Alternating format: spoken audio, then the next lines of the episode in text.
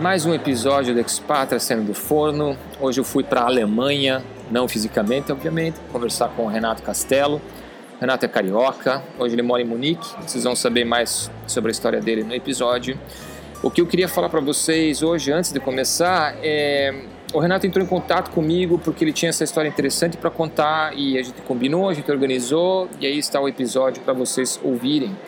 Eu convido a todos vocês que têm histórias interessantes para contar e que, e que têm interesse em compartilhar a tua experiência, de entrar em contato. Assim a gente pode divulgar e contar para as pessoas que nos escutam as histórias interessantes sobre designers. Ah, galera, desculpa, eu, tô, eu estou no aeroporto, eu vou tentar editar esse som, não sei se eu vou conseguir. Mas sem mais delongas, é isso aí. Fiquem com um novo episódio. Não esqueçam, por favor, das recomendações, das estrelinhas, para ajudar as outras pessoas a encontrarem conteúdo. É isso aí, sem mais delongas. Muito obrigado a todos e vamos ao episódio. Abraço! Amigos do Expatria, hoje eu vou falar com o Renato. O Renato é um designer que mora na Alemanha, ou seja, hoje nós fomos para a Alemanha. E ele tem uma história bem interessante e bem diferente também do que a gente conversou com os outros designers, porque ele praticamente se mudou sem ter nenhum emprego certo e, na verdade, ele foi acompanhando a, a esposa dele, que é alemã. Ele vai contar para a gente todos os detalhes. Renato, agradeço você por ter uh, participado, por ter aceitado o convite. E eu queria que você, como todos os outros episódios, desse uma intro de quem é você, como é que você caiu nessa área de design e daí como é que você foi parar na Alemanha. Conta um pouquinho dessa história para gente para depois a gente tratar dos outros assuntos, por favor. Beleza, beleza. É, antes de tudo, na verdade, eu queria parabenizar você, Alisson, pela, pela iniciativa com os Pátria. É, e também agradecer pela oportunidade de eu estar podendo compartilhar a minha história. Prazer é todo meu. Hoje, assim, acho a iniciativa muito legal. Então, meu nome é Renato, eu sou um designer carioca. Eu, na verdade, morei a minha vida toda né, no Rio de Janeiro, antes de vir para cá, para Munique. A minha história com design ela começa bem cedo, mas assim, a minha, a minha carreira mesmo como designer ela começou na ESD, né? Quando eu ingressei no curso superior de design lá que é até bem interessante, que é um curso integrado, onde você não escolhe uma habilitação como é no Brasil. Né? Você é quase que obrigado a fazer tanto é, a parte de desenho industrial, que é tipo industrial design mesmo, uhum. é, de, de, design de produto, quanto a parte de habilitação visual. Ah, era mais ou menos como eu fiz na PUC. Na PUC era assim também. É, pois é. Isso é, isso é bem legal porque, assim, é, depois, eu não sabia na época, né? não sabia exatamente o que eu queria fazer, mas existe um paralelo muito bom dessa formação com a coisa do design de produto, né? Porque uhum. você aprende um pouco, por exemplo, de ergonomia, usabilidade, uhum. que vem da parte de desenho industrial, e também a questão de tipografia, layout, percepção visual, enfim, todos esses aspectos mais do, do, do design visual, né? De programação visual. É verdade. Então, achei assim, essa formação foi bem interessante e lá foi onde começou a minha carreira, porque lá foi onde o André Braz, né, que era o gerente de design da Globo.com, me achou é, e me encontrou lá. Aliás, eu nem sei exatamente é, como que ele me encontrou. Eu só lembro do RH da Globo me ligando em algum momento, é, perguntando se eu queria fazer parte do programa de estágio da Globo.com e, obviamente,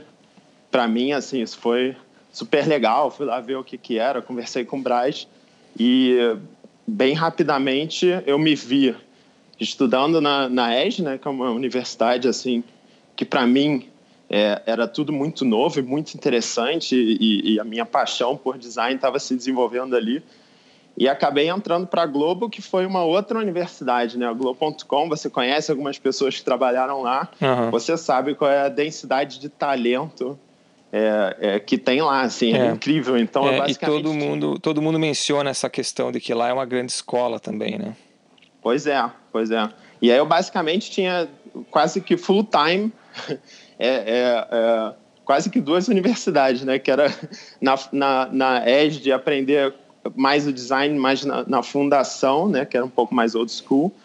E na Globo.com de mesmo ser uma esponja sentado lá entendeu? De umas feras mesmo do design e tentar aprender o máximo, absorver o máximo é, é, que eu podia. Então, assim, foram é, uns anos assim de aprendizado muito intenso e que basicamente foi o que definiu assim minha carreira, é, a minha paixão por design de produtos, né, de produtos digitais nesse caso.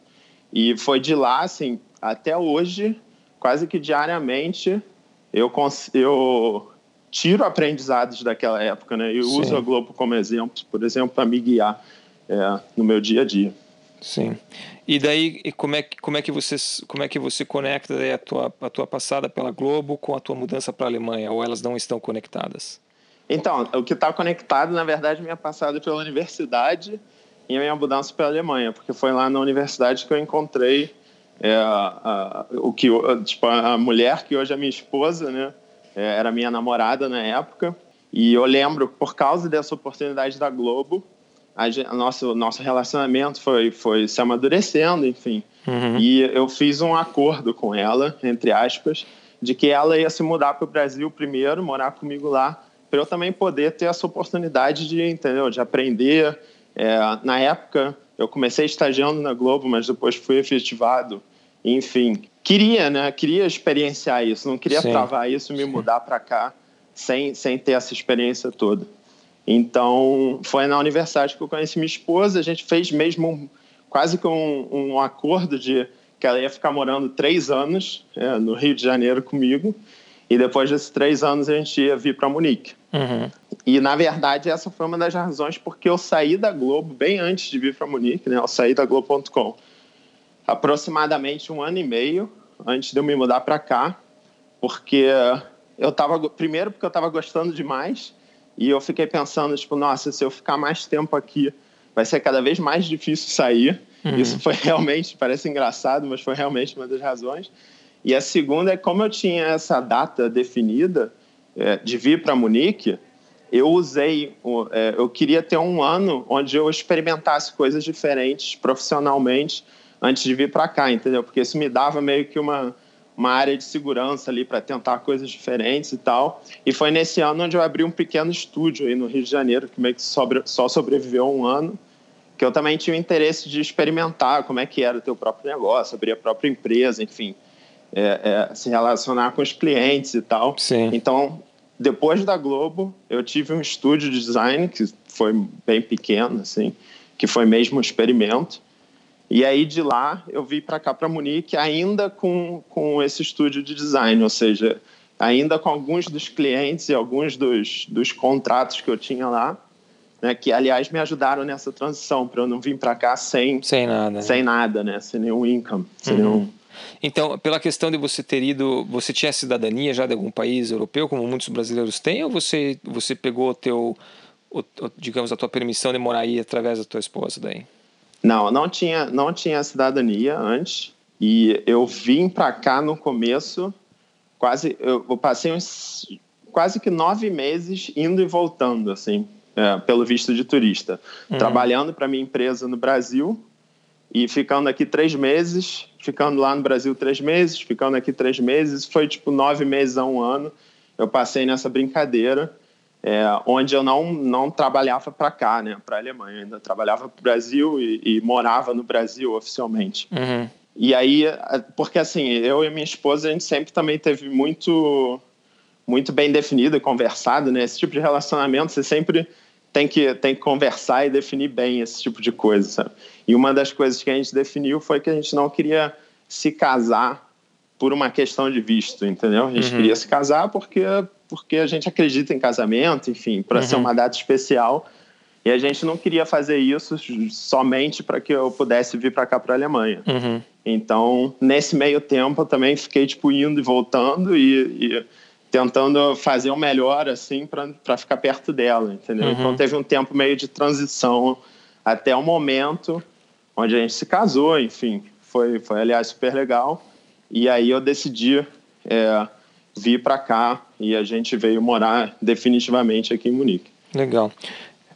Uma, uma coisa que eu sou curioso para saber, eu acho que todo mundo é, a maioria dos pessoal, do, do, pessoal que eu converso, eles praticamente saíram já do Brasil com o emprego certo. Uhum. Se, vocês, se vocês escutarem os, os, episódios anteriores, né, a maioria do pessoal estava no Brasil trabalhando também, um monte de gente na Globo, outras pessoas em outros lugares, obviamente.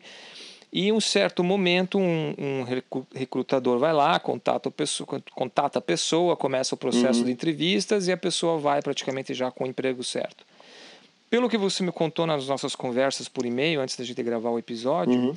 você foi para você foi para a Alemanha, né? E agora você está me contando que você praticamente tinha um estúdio ainda no Brasil, ou seja, fazendo trabalho meio que lá e aqui, mas você não uhum. tinha então um emprego já certo. Você não saiu do uhum. Brasil com nada certo. Sim, hoje, não tinha. É, hoje você já trabalha em outra empresa, você já, né, já é a segunda empresa, pelo que eu entendi. Uhum. Como é que você, como é que você se preparou? Como é que você se organizou para achar esse emprego, esse primeiro emprego aí? E como é que foi o processo da adaptação? Então, é, eu acho assim, é, eu vim para cá realmente sem, sem, sem um emprego fixo. Não demorou muito, na verdade, para eu perceber que essa ideia também de trabalhar para o Brasil não não ia me levar em lugar nenhum, justamente por causa do câmbio, sabe? Tava, você tinha, eu tinha que fazer muito dinheiro no Brasil para quando convertesse para euros ser alguma coisa, entendeu? Então, uhum. assim, não, não estava funcionando muito bem. Então, por mais que eu tivesse esses trabalhos é, em andamento do Brasil, isso acabou virando mais um problema do que a solução, entendeu? Porque Entendi. eu tinha que terminar esses trabalhos, mas na verdade, por causa do câmbio, isso não me ajudava muito a me estabelecer aqui, entendeu? Então, quase tive que adicionar trabalho quase é, na hora de vir para cá. E assim, vi sem um emprego, acho que foi agora voltando, olhando para trás, né? Acho que foi na verdade uma irresponsabilidade. Assim, eu não, eu não, não sugiro muito isso para ninguém, porque é realmente uma fase, essa mudança, ou pelo menos foi para mim, uma fase muito difícil, sabe? Você você, assim, para mim, eu, eu senti como se eu tivesse caído de paraquedas aqui em Munique. É, existe a questão da língua aqui, que é um pouco diferente, pelo menos das experiências que eu ouvi do, dos meus amigos mais próximos, né, que se mudaram para países onde a língua oficial é o inglês. Aqui é um alemão, ou seja, é, é, é bem difícil se adaptar, principalmente se, se você só sabe falar inglês e não sabe tanto, não tem tanto domínio do alemão. Uhum. Então eu me, me vi aqui assim caindo de paraquedas, não sabia muito, não conhecia muito a cena de design local e tudo que você tem por garantido né, no Brasil se tornou um desafio. Assim, eu lembro de é, ir no McDonald's, que é quase que o exemplo de experiência de, de, branded experience que o pessoal fala, de você vai em qualquer lugar do mundo e é tudo hum, igual. É tudo igual, é. E eu lembro de ir no McDonald's, de pedir um hambúrguer e a, a, a, caixa, né, a atendente do McDonald's me fazer uma pergunta se eu queria mais, sei lá, batata, nem uhum. lembro qual a pergunta que era. E eu lembro de eu ficar assim, congelado, tipo, o, que, o que, que eu respondo agora? Uhum. Então, assim, é um momento bem difícil de adaptação, até por uma questão de, de, de autoestima, assim, isso para mim foi mais difícil, porque você passa a ser mais ou menos dependente, né, no meu caso, um pouco dependente da minha esposa para, sei lá, ligar para assinar a internet na casa. Assim, você passa a não ser capaz de fazer coisas que no Brasil Isso, eram mais é, fáceis. É, né? e, e você consegue ver no dia a dia que, por mais que você ganhe essa capacidade, você ainda tá, tem uma desvantagem. assim. Então, essa dificuldade de, de, de me posicionar também diante do, do, do, da cena de design aqui de Munique, de tentar ganhar alguma visibilidade, tentar ver o que está quais são as empresas que estão aqui. Isso Sim. foi bem difícil, assim, teve uma barreira muito grande. E o que eu decidi fazer para tentar, é, vamos dizer assim, aliviar um pouco esse obstáculo foi é, fazer um registro como freelancer aqui na Alemanha, uhum. que o meu visto, né, como é, eles chamam visto de união familiar, te dá o direito de também ser é, self-employed, né, ser, ser freela. Uhum. É, eu me registrei como freelancer e na minha cabeça eu tinha tinha essa estratégia de que ah, é mais fácil arrumar é, um projeto temporário, né, um freela, do que um emprego.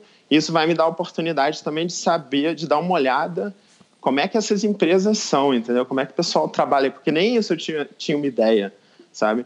E isso foi a melhor coisa que eu fiz, assim, disparado é, foi a melhor, tipo, eu agradeço muito é, de ter tido essa ideia no passado, porque eu lembro que o primeiro cliente que eu tive, enfim, não vou dar muito detalhe, uhum. mas eu cheguei lá às nove, nove e dois e o pessoal chegava às nove lá, né? Eu cheguei lá como frila para ajustar uhum. e tomei uma bronca por ter chegado dois minutos atrasado, uma bronca feia, assim, do, do diretor de design. Foi ali que eu percebi, tipo, nossa, existe uma diferença, é, é, uma barreira cultural também grande uhum. e que eu não, não me adaptei, assim. Então, eu tive que meio que molhar o pé, na, o dedo na água antes em diferentes empresas para achar uma que é um pouco mais próxima, também culturalmente, né? Que eu sou mais um, um, um fit na parte de cultura para não precisar eh, ficar tentando aplicar meio que as cegas, né? Uhum. E nesse, e nesse, nesse tempo você já conseguia se comunicar em, em, em, alemão ou você ainda ou você se comunica em inglês daí nesses casos? Não, eu me comunicava em inglês. Hoje em dia, assim, eu tenho um, eu tenho um alemão até razoavelmente aceitável, vamos dizer assim. Uhum.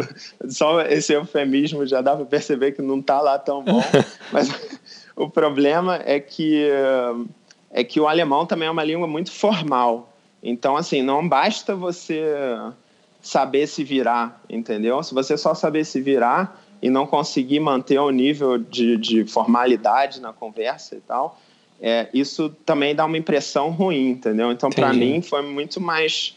A única possibilidade, na verdade, né, que foi muito mais fácil, era é, focar em, em falar inglês, porque ali eu conseguia manter uma conversa no nível um pouco mais alto, entendeu? Eu não me colocava na situação de desvantagem é tanto. Então, obviamente, eu comecei a procurar empresas que estavam mais, eram mais abertas também, é, tinham times mais internacionais, enfim. Entendi. Enfim, foi ali um dos meus clientes foi o Freeletics, que é basicamente uma startup sobre fitness, né? Que tem vários uh, fitness apps. E lá foi onde eu comecei a identificar que era o lugar meio que perfeito, tanto em questão de cultura, quanto também questão de, do produto, né? Assim, eu adoro é, esporte, fitness em geral. Uhum. Então, eu entrei lá como freelancer, mas já de olho em, em ficar lá mesmo, né? Como full time, no uhum. fim das contas. E aí funcionou, assim. Eu comecei lá, fiquei um mês, eu acho, só como freelance.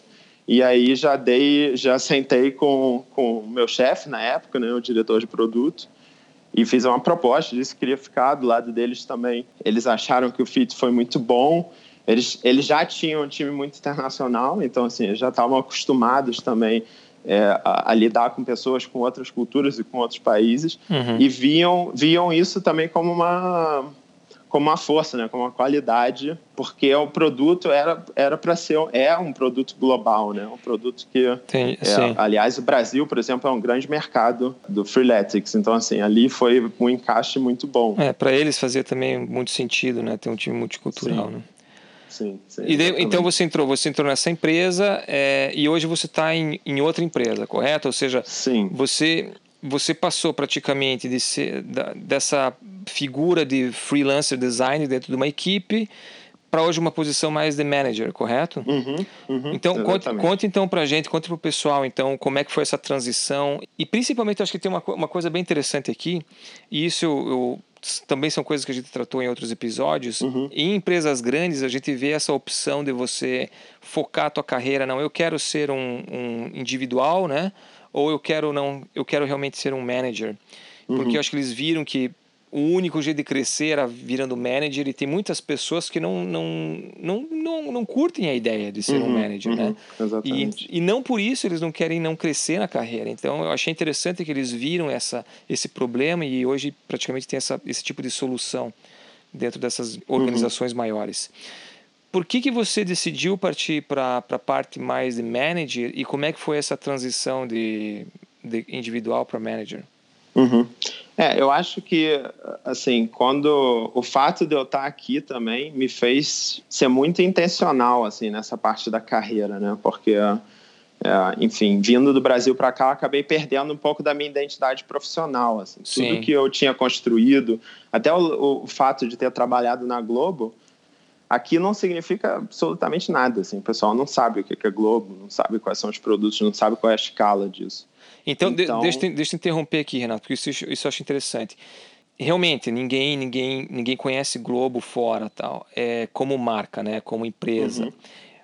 Mas quando você mostra o trabalho que foi feito para a Globo, independente da marca ser Globo atrás disso, desse trabalho ou não, eu acredito que ainda é respeitado pela, pela boa estrutura que o trabalho representa. Tô, uhum, tô uhum. correto ou tô completamente fora? É, aqui na Alemanha eu senti um pouco de, depende, óbvio, da minha performance apresentando, né, o trabalho. Sim. Então assim, caso a caso isso variou um pouco, mas também depende um pouco é, da pessoa que estava do outro lado, porque assim, eu lembro um, um dos casos assim que me marcou bastante foi que na Globo, é, um dos projetos que eu, que eu fiz parte, né, que eu fui o designer do time, foi no projeto do Big Brother, uhum. que a gente meio que desenhou basicamente toda, toda a plataforma, né, todo o portal é, de uma das edições do Big Brother. Enfim, isso no Brasil naquela época tinha uma escala imensa, enfim, e, e era um projeto gigantesco, assim. Então tem questão de quantidade de conteúdo quanto em questão de gente mesmo que visitava aquilo todo dia. Assim. Uhum. Nunca vi um projeto numa escala maior do que essa. Só que é, eu lembro de toda hora que eu introduzia o projeto na conversa e mostrava, por exemplo, as telas, o alemão aqui, para eles, o Big Brother era uma coisa super brega, entendeu? Uhum. Então, assim, tem, tem uma diferença de é, é, de interpretação também de quais são esses produtos, né? É, eu mostrei também um pouco do Cartola e aqui essa questão de fantasy games é muito é, atrelada à questão de apostas, enfim. Uhum. Então, alguns dos meus projetos, talvez eu também não tive muita sorte, tinham muito essa barreira de quem estava do outro lado, eu conseguia perceber que eles olhavam para isso e só conseguiam ver a superfície, sabe? Do tipo, ah, ele desenhou o site do Big Brother, tipo, sabe? Não tem, não tem o mesmo peso aqui. Entendi. Então, é, é, eu realmente senti que vindo para cá eu tinha que meio que recomeçar, assim, de algumas... Eu tinha que me, me provar novamente, uhum. entendeu? Então, esse conforto que eu já tinha no Rio de Janeiro, de conhecer bastante gente, enfim, de, do pessoal... De ter uma Globo no portfólio. Exatamente. Aqui é, é, não tinha muito isso, entendeu? Então, Entendi. aliás, isso foi até uma das razões porque eu decidi começar como freelancer. Era também disso me dar a oportunidade de mostrar o meu trabalho na, na vida real. Entendeu? Entendi. De, da pessoa poder ali é, só se comprometer com um mês e eu tentar dar o máximo de mim, entendeu? Para mostrar mesmo a, a minha Sim. capacidade como profissional. Sim. Ok, desculpa ter interrompido você. É, então vamos, vamos voltar então para a pergunta do individual para o manager. Como é que foi essa transição? Sem problema. É, então, aí como eu estava dizendo, é, vir para cá me fez ser mais intencional, do tipo, o que que eu vou querer, é, como que eu vou querer é, é, organizar a minha carreira, entendeu? Qual, qual, é o planejamento que eu quero, onde eu quero chegar. Essas coisas eu precisava saber, porque eu precisava ser bem intencional no sentido de, tipo, quais são os clientes que eu vou procurar, entendeu? Como é que eu consigo medir se uma empresa é uma empresa onde eu posso crescer ou não. Então, essa incerteza meio que gerou, é, desse outro lado, um, quase que um excesso do, da minha parte de intencionalidade por trás de cada passo uhum. é, que eu dei, né, é, quando eu vim para cá. Então, quando eu entrei pro, pro Freeletics, uma das razões que eu entrei é que eu já via, já via lá a oportunidade de, de não só me provar, mas provar design como uma disciplina dentro da empresa. Porque eu lembro quando eu entrei, tinha um designer que estava saindo e, e, o design estava no fim meio que do processo é, é, é, de, de, de, projeto, né? Era mais ou menos o cara que era um visual designer que fazia as coisas, ou pelo menos esse profissional era visto como um visual designer que só deixava as coisas mais bonitas. Uhum. É, então, vi lá também essa oportunidade de é, provar a, a, disciplina, né, a função, é, além de me provar como profissional. Então, vi esse, esse, esse buraco lá, vamos dizer assim. E eu sempre tive bem claro é, para mim mesmo eu gosto muito mais do, do, desafio e gosto muito mais também do dia a dia que está atrelado à carreira de, de, de, manager, né, de gerente. Eu gosto de lidar com pessoas, eu gosto muito de, de me sentir útil diretamente, sabe? Sentado lá de uma pessoa, de entender é, como é que eu posso ajudar, enfim, eu gosto de, desse uhum, dia a dia, uhum. sabe? Então, e eu senti que eu tenho, também posso, isso é a minha própria visão sobre mim mesmo, mas eu senti que eu tenho muito mais talento em contribuir como designer nessa função do que contribu como contribuidor individual. Então, foi uma coisa muito mais focada é, em, vamos dizer assim, afinidade e paixão do que focada em ter, sei lá, poder ou crescer hierarquicamente uhum. na empresa, assim, não era muito meu interesse. É, e aí o que eu fiz é tentar ser intencional do tipo, olha, se eu quiser crescer aqui como designer, eu tenho que crescer a função de design dentro da empresa, entendeu? Fazer com que design ganhe credibilidade aqui dentro, porque automaticamente, se eu conseguir fazer isso, eu vou ser a pessoa mais óbvia, né, de Sim. meio que encabeçar essa mudança. Sim, até e, porque, e... É, porque você é o, é o, promotor natural da disciplina dentro da empresa, né? Exatamente, exatamente. Eu entrei lá quando a disciplina estava mais fraca, entendeu? Então, assim, já não, não tinha é, muito essa, essa descoberta, ainda não tinha acontecido dentro da empresa. E, além disso, tinha também essa pressão é, de ser melhor, porque, assim, uma coisa que eu falo para todo mundo que quer se mudar para um outro país é que é, você tem que ser melhor do que todo mundo, todos os alemães, é, é. por exemplo, que estão ao redor de você, assim, não tem outro jeito. Que para uma empresa chegar e dizer, olha, eu vou te contratar, mesmo que você não fale a língua é, e mesmo que você tenha essa barreira cultural, você tem que ter um outro, valor em algum outro lugar para meio que pagar esse lado, uhum. entendeu? Então eu tinha essa pressão de tipo não só é, tinha essa, essa vontade de crescer nessa direção, mas também tinha essa pressão de, tipo, eu tenho que performar muito, muito, muito mais do que eu teria que performar se eu tivesse no mesmo cargo, é, é, por exemplo, no Brasil. Eu ia me sentir mais confortável claro. se eu estivesse no Brasil. Claro. E foi o que eu fiz, assim, eu tentei focar em meio que trabalhar mesmo, não em questão de, de, de, horário, né? Que o pessoal daqui da Alemanha nem gosta de fazer hora extra, assim, todo mundo às seis horas, todo mundo levanta Sim. e vai para casa mas de mesmo focar e tentar fazer o melhor que eu podia, né, a cada, todo dia, é, e tentar aos poucos ir provando uh, a disciplina de design e ganhando espaço e usando esse espaço para, é, enfim, sugerir diferentes projetos e iniciativas e ganhando mais credibilidade com isso e crescendo. E foi um processo bem natural, assim, funcionou porque, é, enfim, eu acredito no poder do design, entendeu? E uhum. eu, eu tentei fazer um trabalho de um bom designer, eu acho que naturalmente isso foi crescendo dentro da empresa. Eu também tive a sorte de ter saído da, da, da, Globo, onde foi também uma escola, né, onde o design é muito bem visto dentro do tanto do departamento de produto como na organização inteira, né, na Globo.com. O designer tem voz lá dentro. Então eu também tinha essa autoconfiança dentro do cenário da empresa para poder me articular e para poder mover essas coisas adiante, entendeu? Hum. Tá, e você acha que essa a questão de você ser né, um estrangeiro, de não dominar a língua 100%, das diferenças culturais, como é que isso afetou ou não afetou essa questão de você passar a ser manager, por exemplo, na contratação de pessoal e e por aí vai. Existe, existe essa barreira ainda por, pelo fato de você ser um estrangeiro ou, ou não? Olha, é, é, essa, aliás, é uma pergunta muito, muito boa, porque eu pensei bastante sobre isso.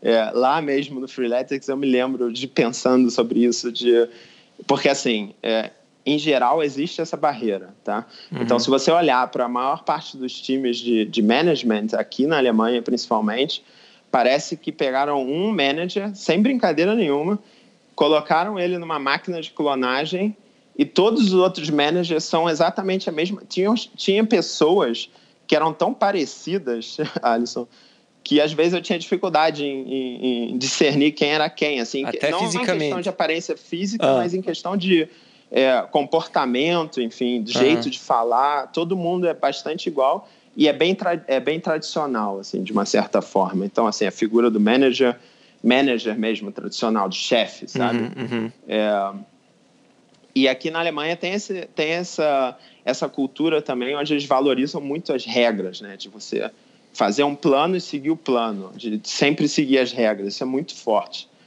E, e eu lembro que no começo eu via isso como uma barreira, porque é bastante diferente né, da cultura brasileira, onde as pessoas são um pouco mais adaptáveis, onde você quebra regras é, um pouco mais facilmente, enfim. É, mas depois eu vi que no cenário de, de startup, que era onde eu estava, isso me dava uma vantagem, entendeu? Porque no cenário de startup, o contexto ele muda tanto é, e tão rápido que se você ficar mesmo focado em seguir as regras, você se perde, porque você está seguindo a regra de um plano que já está obsoleto, que já não o contexto mudou. Uhum. E essa facilidade de de meio que me virar, vamos dizer assim, essa questão da gambi essa cultura da gambiarra, né, que, uhum. que, que, se adquire no Brasil, me facilitou na hora de navegar é, essas mudanças de contexto. Então, acabou me dando uma vantagem, é, porque eu era, é, é assim, eu tinha um, um, approach diferente e isso me dava valor, né, me, é, é, criava um valor em volta da minha uhum. pessoa uhum. para ser adicionada a esse time que faltava nessa esse approach. Então, isso acabou me dando uma vantagem. Então, acho que assim, dependendo de como você vê, você pode ver algo como uma desvantagem, mas acho que geralmente são nesses lugares onde estão é, as oportunidades, né, que você pode pode se agarrar, vamos dizer assim. Foi o que eu fiz nesse uhum. caso. O, já que você entrou nessa questão da vantagem do, do brasileiro, né, de conseguir fazer com que isso vire uma oportunidade, eu imagino também que você não conheça muitos brasileiros designers por aí. Deve ser muito mais difícil de encontrar designers aí do que é, por exemplo, aqui em Nova York. Como é a, a, se existe alguma comunidade de brasileiros aí e se existe, existe já essa noção coletiva das empresas de que o design brasileiro é bom como a gente vê por aqui ou essa ideia do profissional que vem do Brasil é um pouquinho diferente na Alemanha? É, eu assim, isso mudou muito quando, eh, conforme, durante esses quatro anos que eu que eu tive aqui, assim. Então, quando eu cheguei, também tem a questão de, quando eu cheguei, eu tinha uma visão um pouco mais limitada também, né? Porque tava, tinha acabado de chegar. Uhum. Mas de quatro anos para cá, isso, isso mudou bastante. Hoje em dia, por exemplo, eu conheço alguns designers brasileiros que estão aqui em Munique é, aqui tem muito desenvolvedor brasileiro também, muito, ah, muito desenvolvedor brasileiro.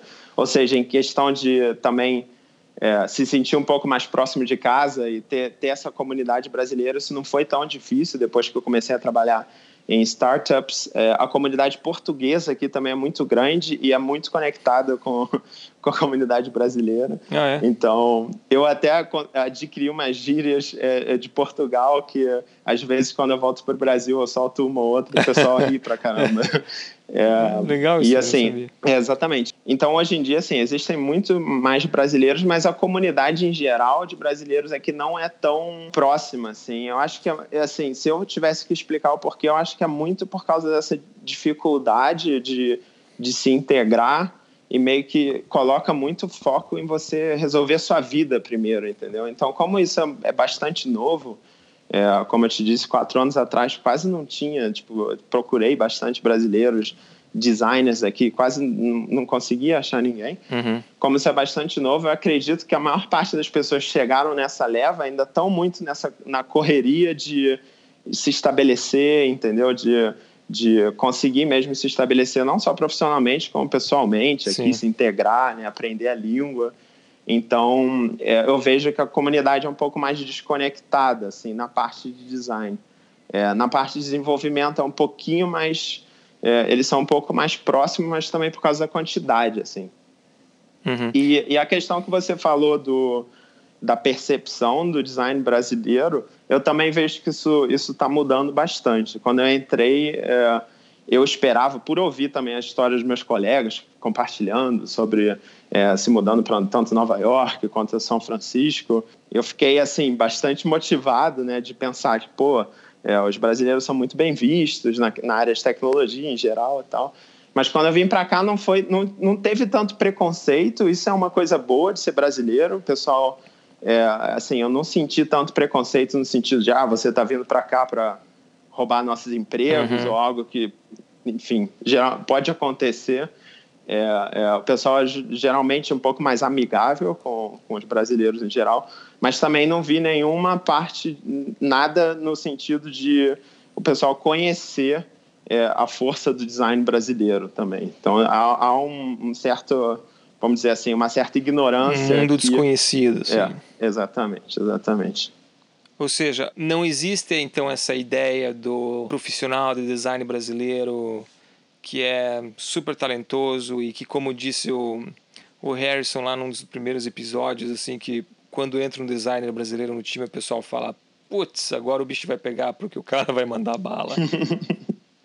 é, não, não existe, não existe essa ideia, mas é, eu espero que tanto eu quanto meus colegas brasileiros designers aqui em Munique estejam, estejam plantando essa semente. Então, espero que daqui a alguns anos é, é, exista essa ideia, assim, porque eu acho que nós somos realmente uma das primeiras levas consideráveis né, de, de designers aqui em Munique. Em uhum. Berlim, eu diria que já existe um pouco mais dessa, dessa noção de que o mercado brasileiro para tecnologia é bem forte. Aqui em Munique, muitas vezes eu tenho que explicar é, isso, tanto porque, é, pelo fato de que eu também foco bastante no Brasil na hora de, de contratar gente, né? Porque, enfim, eu sei que design é bastante forte é, uhum. é, é, no Brasil e gosto de contratar times internacionais e, e tenho que de vez em quando também explicar o porquê que, porquê que você está entrevistando tanto brasileiro, explicar por, que isso não é uma certa preferência, mas Sim. também uma estratégia, né, de, de fato.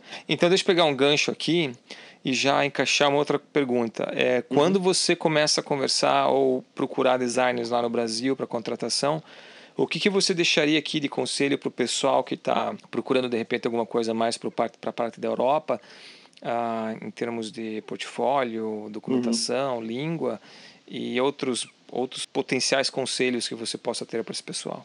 Eu acho assim que o primeiro conselho que eu posso dar é, é de ser humilde, principalmente quando aplicando para a Alemanha. É, uma das coisas que eu percebi é que quando que no Brasil tem muito essa cultura de se vender e de mostrar para a empresa o quão bom você é. E isso aqui soa um pouquinho agressivo no sentido de é, deixa os recrutadores aqui estão muito mais interessados de você sabe em que momento você está da sua carreira, você sabe quais são os seus pontos fracos e pontos fortes, você tem um plano para, enfim, melhorar os seus pontos fracos. Então, é, uma coisa que eu percebi muito é que brasileiros, quando aplicaram para as empresas onde eu estava, tinham muito um discurso focados em si, si mesmos, sabe? Uhum. E muito pouco. Eu vejo isso até pelo, pelo, pela cover letter da aplicação, né? Pelo. Eu não sei como é que como se diz cover letter é, em português. A, a, a carta de introdução, carta de apresentação, é, de apresentação, de apresentação, é. Exatamente. Eu vejo até pela carta de apresentação que às vezes as, as pessoas nem mencionam o nome da empresa. Uhum. Então, assim, é, é, é, bastante focado de, ah, eu tenho mil anos de experiência e, e sou a última batata do pacote. Isso soa é bastante é, prepotente, enfim, para cá. Isso a última uma resistência aqui nessa, nessa, nesse lado. Entendi. A última batata do pacote é uma tradução literal da versão da versão da Alemanha ou da última bolacha do pacote? Eu peguei, talvez, talvez seja Talvez seja de Portugal também, não sei. Porque eu, eu, eu, acho que é a última bolacha do pacote, mas a última batata é a primeira vez que eu escutei. eu não sei se é uma versão carioca ou uma versão portuguesa. Isso aqui é, vou, vou, pesquisar depois.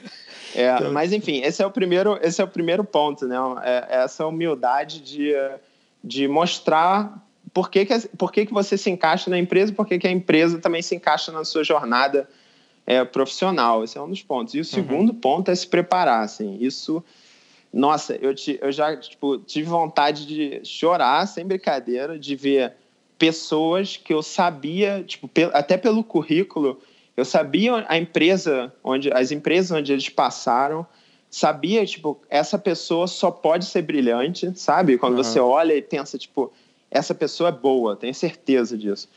E se a pessoa fazer uma entrevista tão ruim é, é, por causa de falta de disciplina, de, de falta de, de, preparo num certo uhum. ponto, que eu não podia, mesmo eu querendo, já tinha esse bias de eu quero essa pessoa no meu time, eu não consegui contratar, assim. Uhum. É, e isso vai diversos, é, por diversos fatores, principalmente em preparar, por exemplo, um, um, tinha muita gente que teve um caso, por exemplo, que, que uma pessoa chegou atrasada para a entrevista, não trouxe portfólio, não trouxe computador uhum. e tipo não se preparou completamente. Então assim, eu não sei, eu até me perguntei tipo, será que porque eu sou brasileiro também, as pessoas esperam algum tipo de, hum, eh, sei lá, que eu vou facilitar isso de alguma forma. Uhum. Mas isso aconteceu muitas vezes e depois falando com meus amigos desenvolvedores que também contratam, eles falaram mesmo, eles falaram, nossa, eu já fiquei desapontado tantas vezes com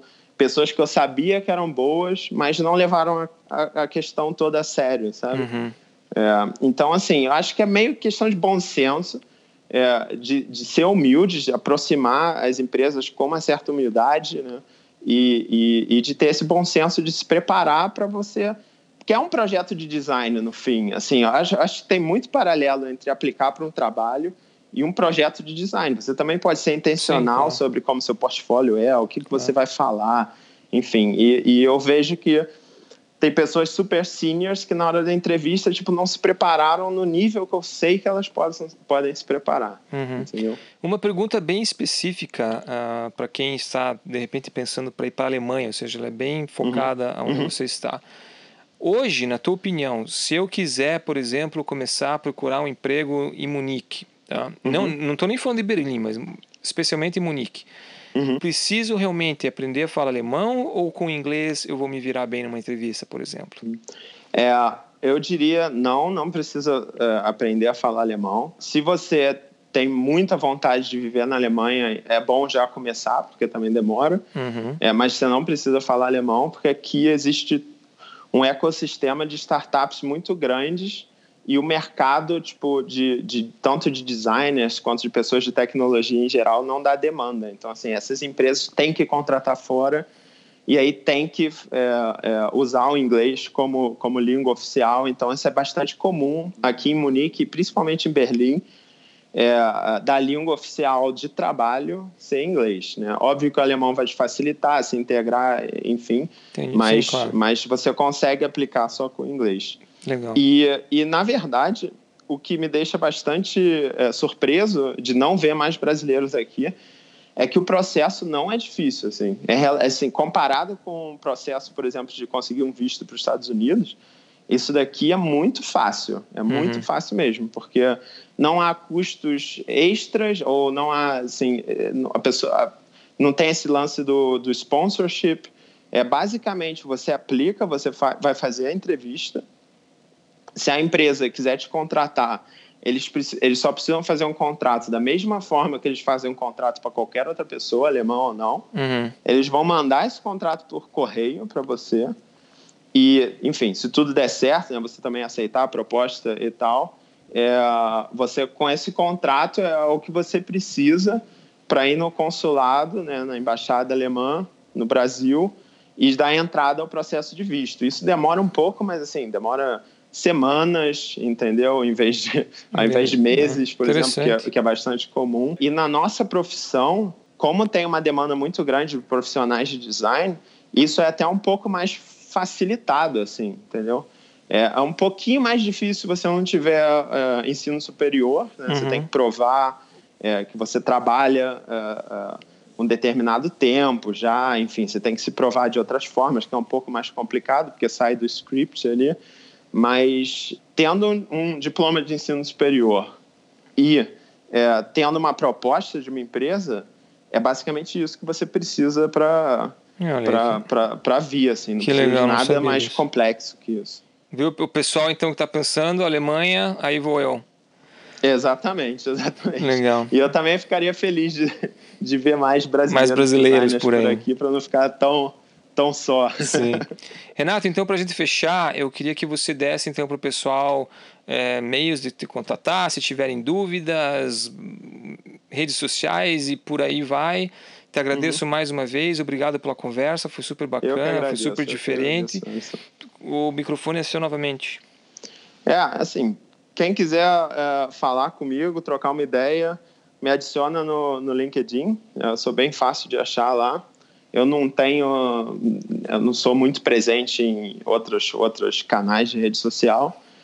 E quem tiver interesse de também pensar e considerar vir trabalhar na Alemanha, né, e, enfim, dar um próximo passo na carreira de design, também fique à vontade para entrar em contato comigo no LinkedIn, porque agora na empresa onde eu estou, no Personio, nós também estamos contratando designers e eu também estou num processo de de entrevistar novas pessoas, enfim, e o, o time também é super internacional. Opa, olha, olha aí, galera, olha aí, olha a oportunidade. é uma... Como é que fala? Oportunidade na timeline. é uma boa, é uma boa oportunidade e, e é legal também porque é, todos os brasileiros que eu entrevistei, acabei trazendo para cá para Munique, eu senti que para eles também foi mais fácil pelo fato de eu ser brasileiro. Geralmente na entrevista mesmo, no finalzinho, é, eu falo um pouco da minha experiência e tal, eu tento fazer com que o processo deles seja um pouquinho mais fácil do que o Sim. meu foi, né? De cair Sim, aqui claro. de paraquedas. Então, quem quiser trocar ideia sobre ou tiver interessado em dar esse, esse, esse passo, me manda uma mensagem lá no LinkedIn, me adiciona lá e a gente conversa. Legal, eu vou colocar o link do teu, do teu profile lá no, na descrição do episódio. Beleza. Renato, muito obrigado mais uma vez, foi um prazer imenso. É, obrigado a todos que ouviram e até a próxima. Eu que agradeço. Tchau, tchau. Abraço, tchau. Um abraço.